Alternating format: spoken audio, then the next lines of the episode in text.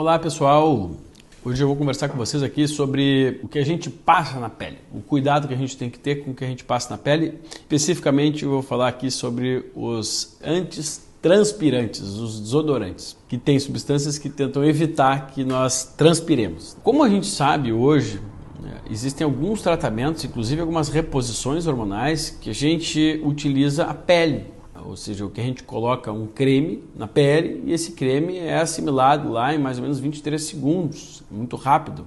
Como esses cremes para reposição hormonal ou modulação hormonal, eles fazem com que é, o tratamento seja é, executado por via cutânea, que sirva isso de exemplo para vocês, para entenderem que tudo que vocês passam na pele pode ser assimilado também em 23 segundos. E olha o perigo que eu estou falando aqui. A depender da química que vocês estão colocando, não são todos os químicos que, que ultrapassam. Então, vou dar um exemplo aqui. Eu vou botar colágeno na pele, vai entrar pela pele. Não, não tente fazer isso, porque colágeno é uma estrutura, uma proteína grande. Ela não tem como ser assimilada pela pele. Né? Então, a depender do que a gente coloca, e a grande parte dos produtos químicos tem estrutura menores, eles conseguem penetrar na pele, trazendo toxicidade diariamente, uh, colocando produtos na nossa pele. Eu já vou dar uma dica para vocês aí. É, tem um aplicativo, não sei se tem no Android, mas eu sei que tem é, para iOS, para iPhone, que chama Think, Think, de pensar, Dirty. É, ali estão catalogados diversos é, produtos cosméticos e já catalogados a quantidade de toxina que tem dentro de cada um desses cosméticos. Então, pensando nos cremes, batom, coloque nesse, nesse aplicativo e tenham muito cuidado, principalmente com as crianças. Eu fico horrorizado quando eu vejo crianças brincando com maquiagem de adulto. As crianças se intoxicam muito mais fácil. A barreira deles é muito menor e as consequências são muito maiores. Quanto aos desodorantes, então, esses, é, é, uma das formas de fazer com que não, ah, não aconteça transpiração, que eu sei que incomoda muita gente, seria colocar ali sais de alumínio. Esse alumínio, que é um metalóide que não deveria ter contato maior com o nosso corpo, muito menos numa pele que às vezes foi depilada, e aí essa pele depilada, dependendo de como foi, a gente tem uma abertura, uma inflamação maior dos poros e esses poros passam a assimilar mais aquilo que a gente coloca sobre aquela pele, essa pele depilada, ela então absorveria mais ainda desses sais de alumínio. Então, o que, que a gente sabe hoje a respeito de alumínio, esse metalóide, esse, esse metal tóxico ao corpo? Que é, o ideal seria termos zero no nosso corpo. Mas, infelizmente, quando fazemos os exames de sangue, consideramos que o normal é até 10, a maioria dos exames. Por que, que o normal é até 10?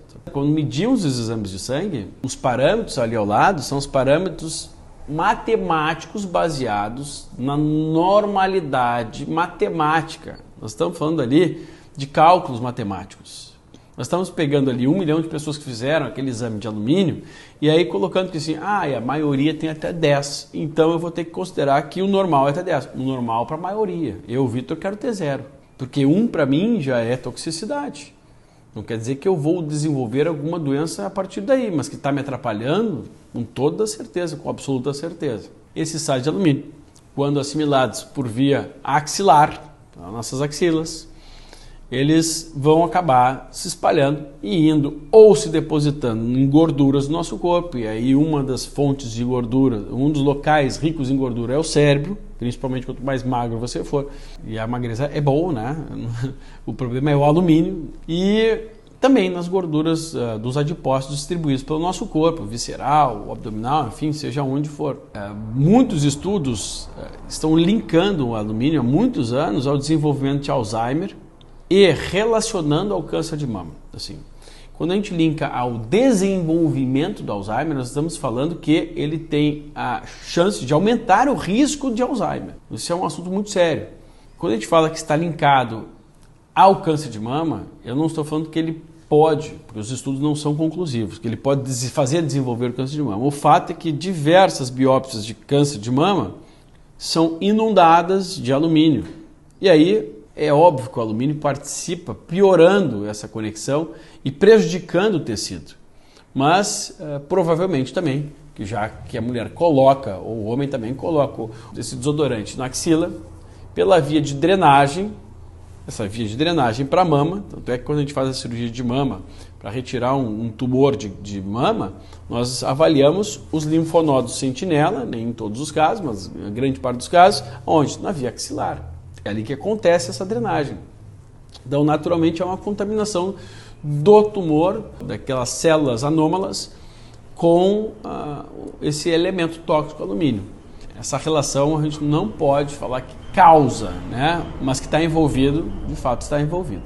Além disso, dessas duas situações específicas, o alumínio pode estar relacionado a diversos outros problemas, né? diversos outros acometimentos. Alergias, problemas hormonais, problemas de neurotransmissores. Então, há uma infinidade de problemas que podem estar relacionados aos metais tóxicos e o alumínio é um dos mais comuns, tanto pelas panelas de alumínio como pelos uh, desodorantes que tem o alumínio para que a gente não transpire.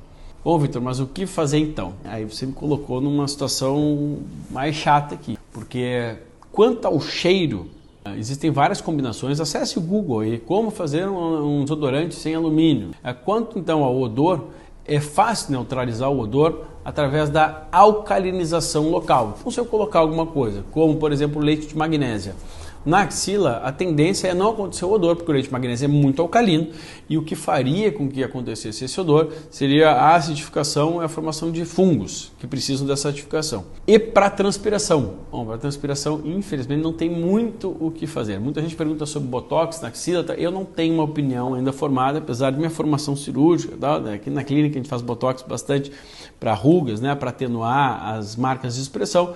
Eu ainda não tenho essa opinião formada quanto a essa quantidade tão grande de toxina botulínica que seria necessário colocar de tempos em tempos na axila. Mas que eu considero seria mais saudável do que ficar colocando grandes quantidades de alumínio para o corpo, porque essa quantidade se perpetuifica, né? é soma. Tem que pensar que esses metais tóxicos a gente tem uma baixíssima capacidade, em alguns deles, de detoxificar eles vão se acumulando, se acumulando, e aí é bem particular essa opinião, mas uh, as chances de desenvolvimento de doenças sérias como Alzheimer, acho que ninguém gostaria de ter, principalmente se a pessoa já tem uma história familiar. Para finalizar sobre o alumínio, entenda que se a gente faz um exame sanguíneo de alumínio, nem sempre a gente está enxergando quanto de alumínio tem dentro da gente. Porque aquele alumínio circulante no sangue, ele não representa a quantidade de alumínio que já está depositada nesses tecidos do cérebro ou na gordura. Então, muito cuidado. Existem formas de provocar a saída desses metais para saber realmente o quanto que tem dentro do corpo, mas a realidade é evite a exposição excessiva, evite, procure outras formas, não negue informações pequenas que podem trazer uh, repercussões tão grandes à sua saúde.